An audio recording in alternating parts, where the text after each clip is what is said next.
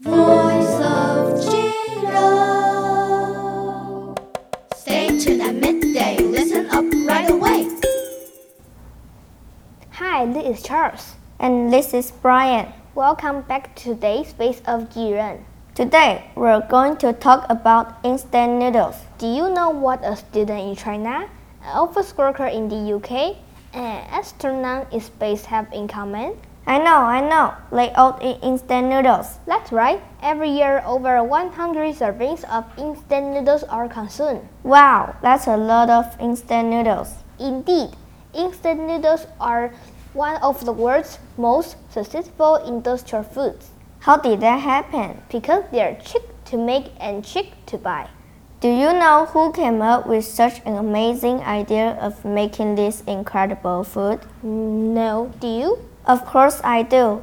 It was Momofuku Ando, a Japanese entrepreneur. Why did he want to make instant noodles in the first place? After the Second World War, food was in short supply, so he wanted to make something similar to traditional Japanese ramen noodles using the flour the US gave to Japan as food aid. I'd like to give him my sincere thanks. If it weren't for him, we wouldn't be able to enjoy the tasty instant noodles now. Apart from the Japanese, Taiwan, Indonesia, Korea, and Thailand have also made contribution to instant noodles. The countries you mentioned are all made delicious instant noodles with the local taste. For example, you can get green curry flavor in Thailand and kimchi flavor in Korea. And don't forget that we also have many yummy flavors of instant noodles in Taiwan.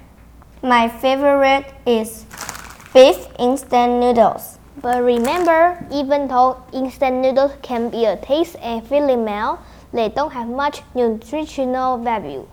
That's true. You can have them as a snack, but don't eat too much or too often. Okay, that's all for today. Thanks for listening. Stay tuned to our program. See you next time. Bye. Voice of Learning